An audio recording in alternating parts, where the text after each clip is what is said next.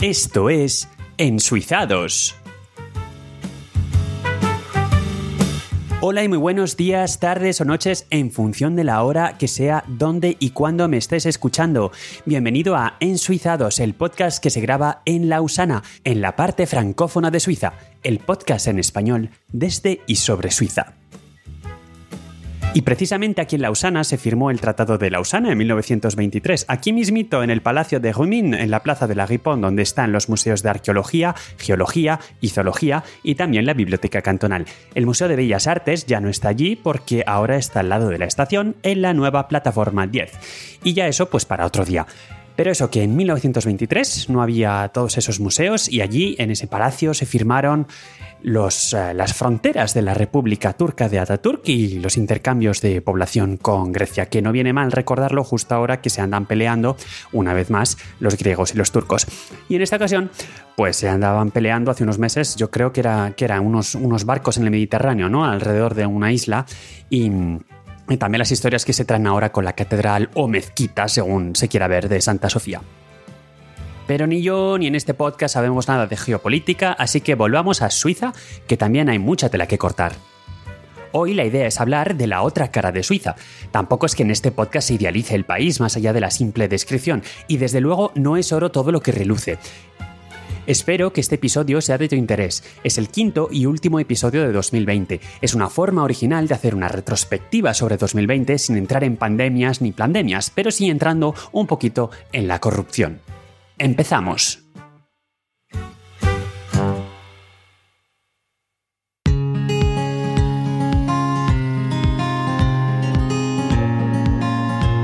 Lo primero que me vino a la cabeza preparando este episodio fue buscar algún tipo de indicador objetivo y me pareció que eh, el CPI era el más indicado, el indicador indicado, que es, es el CPI es el índice de percepción de la corrupción.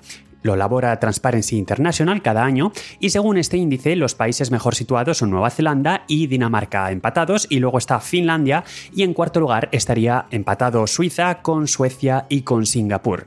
Desde luego que esto no nos viene nada bien para que se deje de confundir Suecia con Suiza porque encima están en el mismo punto. Pero en fin, después ya vendrían por ejemplo Noruega, Países Bajos, Luxemburgo, Alemania, etcétera, etcétera. Excluyendo una decena de países para los cuales no han elaborado ninguna puntuación, por debajo de la tabla tenemos a Yemen, Siria, Sudán del Sur, Somalia. España se sitúa en una discreta trigésima posición, Francia en la vigésimo tercera junto con los Estados Unidos, Colombia y en la nonagésimo sexta, Colombia, nonagésimo sexta, México pues en la centésimo trigésima, 130 para los que no sepáis de ordinales. Y, si te estás preguntando por qué he escogido estos países, por qué México, por qué Colombia, eh, pues es simplemente porque es desde ahí donde más me escucháis, además de desde España y Suiza, por supuesto. Así que gracias, muchas gracias, por cierto.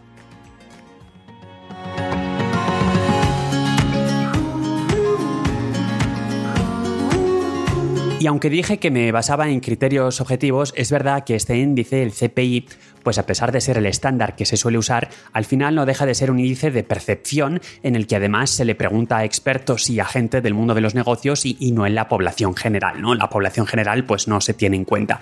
Pero vamos que la idea está ahí y Suiza está en principio entre los países menos corruptos del mundo. Y es cierto que aquí ha dimitido y se ha disculpado mucha gente, tanto por robar o por malgastar algunas decenas de miles de francos, ¿vale? Decenas de miles. También por desviar dinero de forma indebida, aunque fuera por una buena causa. Pero bueno, pues sí, se puede pensar decenas de miles de francos es poco dinero y bueno, pues todo esto es happy flower y es un mundo estupendo. Pero aún así, pues aquí, por supuesto, no es todo perfecto, escándalos hay y los hay bastantes de hecho. Sin absolutamente ningún ánimo de exhaustividad, os voy a mencionar algunos que me vienen a la cabeza, con un claro sesgo, obviamente, hacia la parte francófona de Suiza, que es justo, además, esa es la particularidad de, este podcast, que se graba desde la parte francófona de Suiza. Ignoro, honestamente, em, si no conozco casos de la Suiza germana que hayan estado en las noticias, porque al final, pues, em, bien hay menos trapicheos allí, bien no estoy expuesto a este tipo de noticias, al final la información a mí no me ha llegado. Bueno, pues empiezo por los ejemplos. Primer ejemplo del libro, el señor Pierre Modet. Este señor es, era presidente del Consejo de Estado de Ginebra. Vamos, presidente del cantón, el presidente del gobierno del cantón, ¿no? De la República y Cantón de Ginebra. Y creo que ya lo he mencionado de pasada en algún episodio a este señor, porque hace, hace años ya que este señor se atornilla a su asiento y de hecho eh, en los medios que hablan alemán pues parecen sentir una especie de mezcla de admiración e incredulidad hacia él. De hecho, cuanto eh, cuanto más se va uno hacia el este de Suiza, más se aleja uno de Ginebra, que está justo en el oeste, pues cuanto más se aleja uno hacia, hacia el este de Ginebra, hacia el este del país, pues más se mira hacia Ginebra, confundiéndola con Francia, de hecho. Y incluso hay una palabra en alemán que, que designa todas estas, digamos, particularidades, es la palabra Genferei y viene de Genf, que es como se dice Ginebra en alemán, y viene a significar ginebridad o algo así, que es una traducción que la verdad pues no sé, porque la traducción nunca ha sido mi punto fuerte.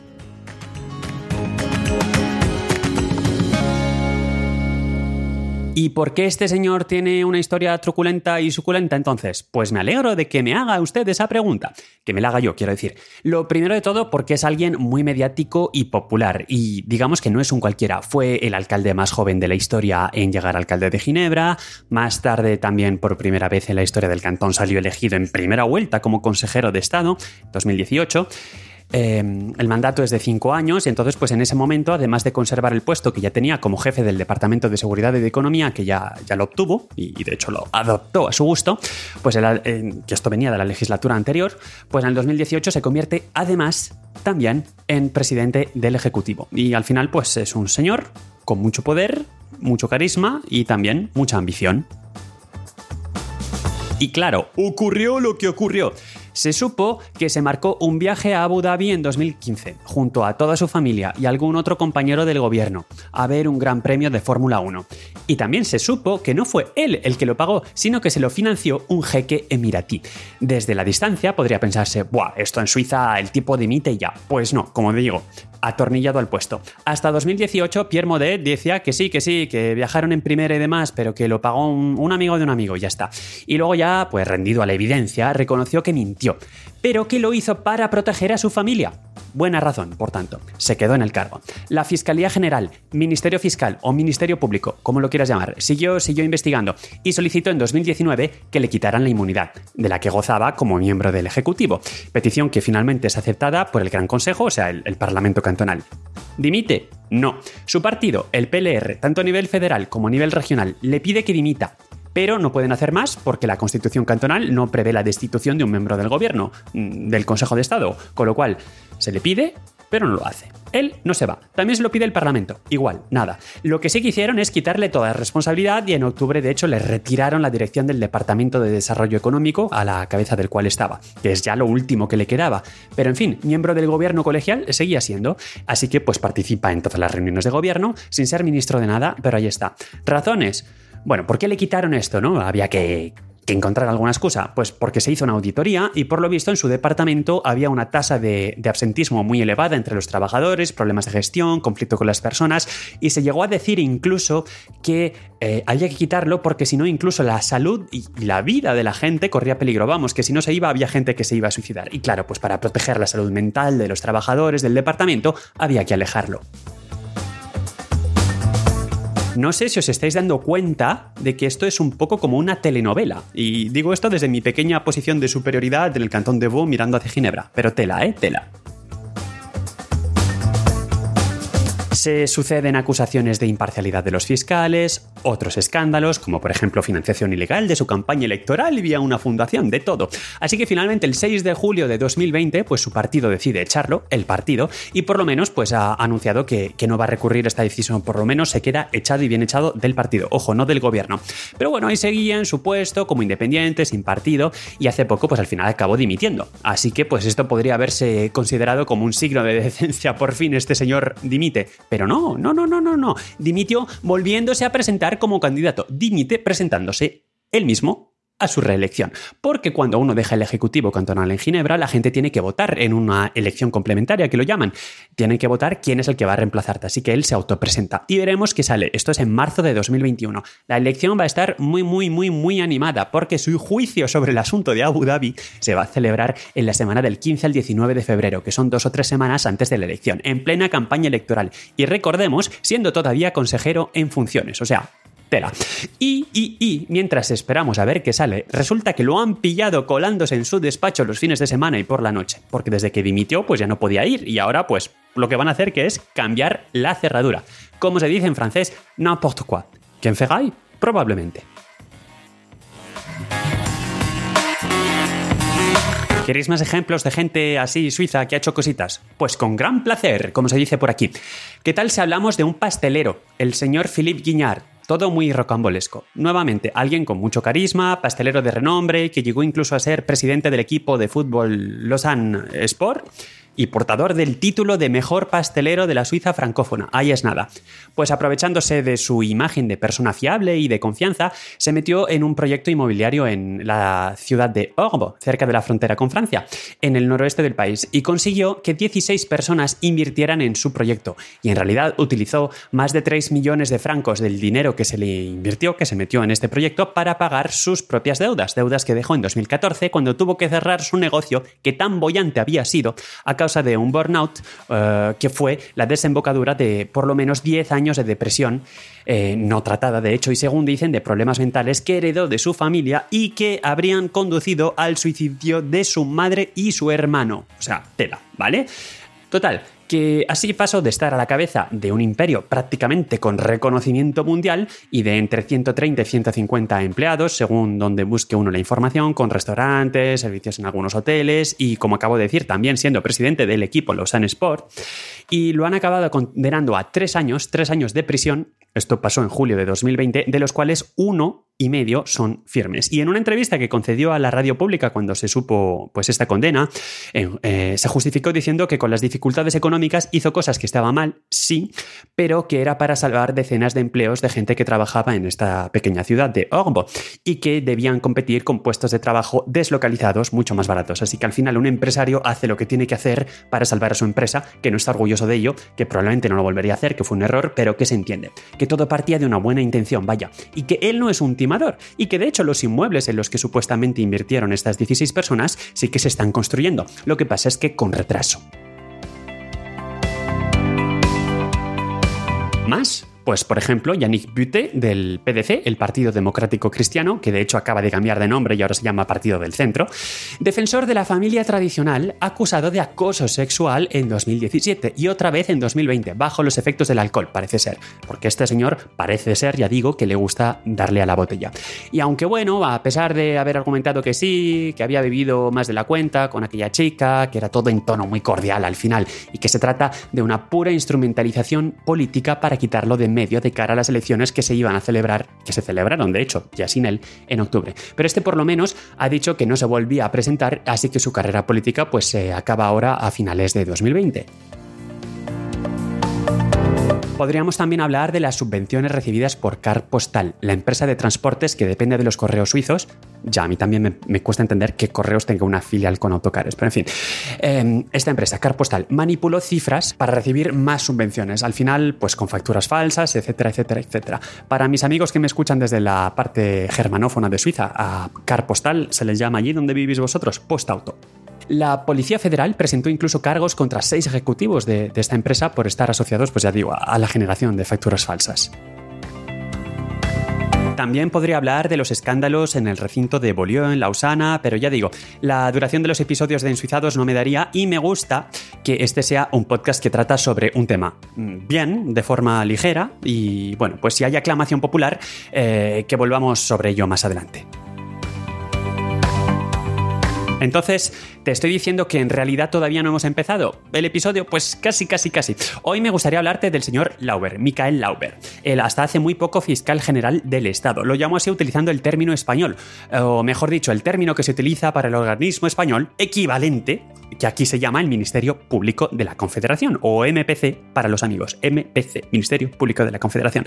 El jefe de esta institución es el fiscal general, por tanto. Y esto es así desde la Constitución de 1848 en Suiza, al contrario que en España, donde lo elige el gobierno bueno, el, rey, pero a propuesta del gobierno, tras haber obtenido la opinión del Consejo General del Poder Judicial. Bien. Em, el gobierno al final. Pues ya decía, lo que decía, al contrario que en España, aquí lo escoge la Asamblea Federal que esto es, como ya hemos visto en, otros, en otras ocasiones, en otros episodios, la reunión de las cámaras alta y baja, el legislativo, vaya, no el, no el ejecutivo. Y desde 2012 este puesto estaba ocupado en Suiza pues por este señor llamado Michael Lauber y como acabo de explicar, pues lo eligieron en el 2011 la Asamblea Federal y de hecho esta fue la primera vez que lo elegía el Parlamento porque su predecesor fue elegido por el sistema antiguo, es decir, por el Consejo Federal, o sea, por el Ejecutivo directamente, como en España dedito. Y en el 2015, ya digo, se le eligió en el 2011, entrando en función en el 2012, en el 15 es elegido y finalmente en el 2019 se lo reelige por un tercer mandato. Y qué bien le va a Suiza con sus instituciones fiables, robustas, todo, todo muy bien, el Parlamento elige, todo estupendo y muy limpio y, libre de cualquier mácula. Donde se empezó a torcer la cosa fue cuando se mezcló con la FIFA. Sí, sí, el fútbol. A ver, eh, hubo unas revelaciones en, la web Football Leaks y se ha sabido que este señor Michael Lauber tuvo al menos tres reuniones más o menos secretas y en cualquier caso discretas e informales con Gianni Infantino, que fue el sucesor de Sepp Blatter a la cabeza de la FIFA desde 2016. Sucesor, por cierto, después de haberle puesto la zancadilla a Platini, pero esto ya es fútbol y aquí me voy a quedar. Pero bueno, después de estas reuniones, que al final pues no estaban documentadas, em, no ha trascendido nada de estas reuniones más allá de suposiciones de, de tráfico de influencia Ahora vamos a ver por qué. Pero al señor Lauber estas reuniones pues se le habían olvidado. En cualquier caso, el propio Infantino admitió que la voluntad de reunirse con Lauber vino del mismo, de Infantino, al poco de llegar a este puesto en 2016, pero que era solo para expresarle su voluntad de cooperar, porque él había llegado a la FIFA a hacer limpieza y a dejar atrás la era de Sepp Blatter. Sepp Blatter, no sé si os acordáis del escándalo de la FIFA en 2015, donde justo antes de, dos días de que se volviera a, reelegir a, Blatter, pues llegó la policía y detuvo a ocho responsables de la FIFA en el hotel, en el hotel Borolac en, en Zurich por cierto, un hotel de cinco estrellas estupendo donde pude quedarme una vez por trabajo, muy bien, muy bien. Y, todo esto estaba eh, ligado al pago de comisiones de decenas de millones de dólares para que Rusia y Qatar se vieran adjudicar las Copas del Mundo eh, de 2018 y 2022 respectivamente, que fue un asunto destapado inicialmente en principio por la justicia americana. Y en las reuniones entre Infantino y Lauber, em, en el que se ha acabado llamando el FIFA Gate al final, pues como ya digo, no se sabe lo que pasó porque no está documentado. Pero el asunto la verdad es que no huele bien porque hay muchos indicios. Primero porque a Lauber se le había olvidado, como decía, ¿no? Que, que hubo estas reuniones. Por otro, porque se vieron, por ejemplo, una de las veces en un hotel en Berna que pertenece al Emir de Qatar, donde por cierto, también vive el embajador catarí, y casualmente justo se estaban investigando estos asuntos de corrupción por la celebración de la Copa del Mundo en aquel país, en Qatar, en 2022. O que el propio emir de Qatar fuera el que puso a disposición de Infantino su jet privado para que pudiera viajar a ver a Lauber en otra de las reuniones, esta vez en Zurich, reunión a la cual Lauber llegó tarde porque su tren eh, de CFF, SBB, FFS llegó tarde. O que Infantino, que estaba antes en la UEFA, usara sus conexiones con su amigo de infancia, Reinaldo Arnold, fiscal del Alto Vale, para organizar estas reuniones con Lauber, o también para intentar librarse del registro de las oficinas de la UEFA, que es donde él trabajaba antes, como acabo de decir, como consecuencia de los Panama Papers, o que el MPC, Ministerio Público de la Configuración, de la Confederación difundiera en ese momento, gracias al tráfico de influencias, un comunicado de prensa con lenguaje difuso, pero que prácticamente estaba exculpando a Infantino y decía que esto era contra, contra desconocido, que había quizá delito, pero desconocido, no se sabía quién. Ya digo, todo un tufillo muy raro. Y en marzo de 2020, pues eh, deciden que a Lauber le van a bajar un sueldo el 8% durante un año como castigo por comportamiento desleal y por haber mentido cuando se le preguntó por estas reuniones con Infantino. Avanza el año y a finales de julio de 2020 Lauber dimite con efecto a 31 de enero de 2021. Y, y por si esto no es suficientemente rocambolesco, y como el oyente avezado habrá visto, aquí hay varios meses de diferencia. ¿Por qué? Pues bueno, primero porque el preaviso que hay que dar cuando uno dimite para este tipo de puestos estaba en cinco meses. Pero además em, tenía, decía él, cinco meses de vacaciones acumuladas, porque se lo se, había trabajado mucho y no se les había cogido y las ha ido acumulando y tenía cinco meses. Y que entonces pues él dimitía ahí, pero le iban pagando hasta enero, pero él ya se largaba. Eh, y bueno, pues señor Lauber, yo lo siento mucho, pero desde 2015 el reglamento de la Confederación ya, te ya no te permite coger todas estas vacaciones retrasadas. Aún así, en cualquier caso, se le ha concedido que se vaya inmediatamente, porque era lo mejor para todos. Y. Y bueno, pues aunque debería presentar esta dimisión con cinco meses de adelanto, pues se, se admitió que se fuera inmediatamente. Lo que no me ha quedado claro es si le van a pagar esos cinco meses o no. Pero bueno, ahí se quedó la cosa. Y. y así además aprovechó y separó el proceso que estaba en curso para quitarlo del cargo, porque al dimitir pues ya no tenía sentido ver si lo íbamos a destituir o no, porque bueno, pues por lo menos algo de humillación sí que se ahorró. Normalmente el fiscal general está protegido por inmunidad, pero en agosto de 2020 una comisión de la Asamblea Nacional, o sea, la misma institución que lo nombró, pues decidió levantar esta inmunidad para poderle abrir una causa penal por sospecha de abuso de autoridad, violación de secreto de función y obstaculación de la acción penal. Casi nada. Huelga decir que esto es la primera vez que ocurre en la historia de Suiza con este puesto y la tercera en general. La primera vez que se quitó la inmunidad, se levantó la inmunidad a alguien fue, por desgracia, en 1989 a Elizabeth Kopp, que fue consejera federal, de hecho la primera mujer consejera federal en la historia de Suiza, y acabó dimitiendo por haber compartido información confidencial con su marido. Y la segunda vez que ocurrió fue en 2018 al señor Christian Misch, Basileo eh, Campeñe, no sé cómo se dice. El cantón de Basilea Campaña y de Basilea Ciudad, vamos a decir campaña o campo, no sé. Bueno, pues este señor era diputado por este cantón y por supuesta corrupción tuvo que dimitir, corrupción con Kazajstán me parece, aunque al final no se pudo demostrar nada y quedó totalmente absuelto. Bueno, pues ya con todo este trasfondo, Tufillo, Michael Lover, el otro Infantino, uff, qué mal, pues llega un segundo proceso contra la FIFA y la corrupción con los derechos de transmisión de los partidos de la Copa del Mundo en la época de Blatter, ya digo, y, y en septiembre de 2020 pues se saldó este juicio con todo este trasfondo. Y al final pues ha salido bien, porque la cosa ha salido a medias, ya digo, bastante bien para los implicados. Está por un lado Jérôme Valque, que es un periodista francés y antiguo secretario general de la FIFA. Estaba también en, el fregado eh, Nasser Al-Khelaifi, que es un catarí, presidente del Paris Saint-Germain.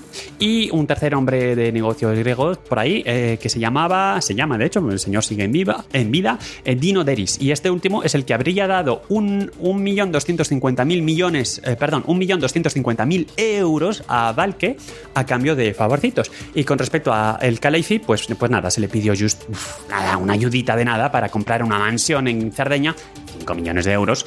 Justo, justo, justo, justo cuando estaba negociando los derechos de imagen de estos partidos en África del Norte. Pero ellos dicen que obviamente es mera coincidencia temporal, nada que ver una cosa con la otra. Y al final, pues nada de gestión desleal ni corrupción se han librado, la verdad. El Tribunal Penal de Federal en Bellinzona, que está en la Suiza italiana, por si no te habías dado cuenta con ese nombre, pues ha desmontado los argumentos del MPC casi totalmente. Así que, pues tras cuatro años de alegaciones, pues quedan en acusaciones menores todo, alguna multa por aquí y por allí, pero nadie va a prisión. Y obviamente, pues los abogados han aprovechado a fondo, al máximo, toda, todo este trasfondo para recordar que la Over se reunía con Fontino, en fin, un duro golpe para la credibilidad de la institución del MPC, que habría, la verdad, preferido restablecer su con una sentencia más dura y condenatoria y habría, pues, bueno, pues ha mejorado un poco la imagen de la institución. Eso sí, los acusados, un gran golpe de suerte.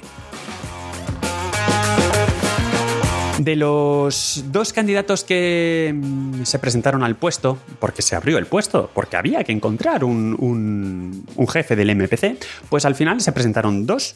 Era un proceso anónimo, pero ellos decidieron decir a la prensa que se presentaban. Eran el fiscal general de Ginebra y el de Friburgo. Y al final, pues ninguno de los dos ha convencido. Se busca efectivamente a alguien con una experiencia similar, y estos dos eran fiscales generales, pero también se busca competencias de dirección y sobre todo capacidad para volver a calmar las aguas en el MPC. Así que bueno, pues se ha vuelto a abrir el puesto y esto es muy divertido porque hay un anuncio de puesto y todo en internet, lo puedes ir a buscar. Así que si os interesa, pues nada, podéis echar vuestra candidatura. Además, lo que han hecho ha sido que han subido el límite de edad a los 68 años, por si acaso hay alguien que, que tenía 65, 66 que iba a echar la candidatura y que se quedaba por debajo. Y acabo de mirarlo, de hecho, ahora mismo y el puesto sigue abierto, pero deprisa, deprisa, deprisa, que se cierra el plazo el 5 de enero de 2021, aunque lo mismo, si nadie convence, pues se vuelve a prolongar. y el anuncio, la verdad es que es muy divertido porque es muy sucinto. Por ejemplo, tareas. Dirigir el Ministerio Público de la Confederación. Vale. Competencias. Ser suizo. Vaya. Aunque no sabía yo que esto era una competencia, pero vale, bien. Ser suizo, varios años de experiencia en una función similar, estudios de derecho, idealmente un doctorado, eh, idealmente con derecho a ejercer como abogado, rigor, talento de negociación, resistencia al estrés, contacto fácil con las autoridades. Y luego ya, estoy ya muy suizo, inglés, dos lenguas nacionales, idealmente tres. Ahí es nada. Eso sí, es muy transparente que haya un anuncio publicado en la web de la Confederación, así que bravo por ello. Y un último comentario. Como podéis ver, en Suiza los ataques personales a los políticos están a la orden del día, sin entrar a valorar si lo que han hecho está bien o mal, que creo que salta a la vista. Lo que sí que es evidente es que, aunque no se hacen campañas de publicidad abiertas eh, donde se critica lo que dice uno, lo que dice otro. Los ataques personales por vía interpuesta de los medios de comunicación están a la orden del día. ¿Habríamos tenido conocimiento de todos estos casos que acabo de contaros si alguien no hubiera tenido interés en que se supiera? El idealista que hay en mí quiere decir que la justicia habría hecho su trabajo, sin filtraciones a los medios de comunicación. El realista que hay en mí os deja la pregunta abierta.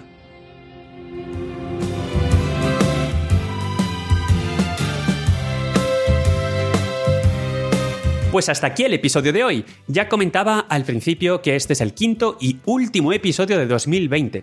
Podría haber sido mucho más prolífico este año, pero ha sido un año lleno de cambios personales y profesionales, por no hablar del efecto que la pandemia mundial ha tenido en casi todos nosotros, modificando muchas rutinas. De todas formas, aprovecho una vez más para agradecerte la escucha y el boca oreja. Cuéntale a tus amiguitos que este podcast te encanta y cuéntame a mí de qué quieres que hablemos. Si tienes algún tipo de deseo, tus deseos serán órdenes para mí. ¿Dónde? ¿Dónde contactarme? En suizados.es para contacto o en Twitter arroba en suizados. Y si quieres más píldoras con mucho e, mm, mm, menos elaboradas, más cortas pero más frecuentes, suscríbete al podcast hermano de este, en Suizados Express, que lo podrás encontrar en el mismo lugar en el que estás escuchando este podcast. Espero, en lo que a mí respecta, haberte podido compensar el hecho de haber hablado tanto del virus en este otro podcast hermano.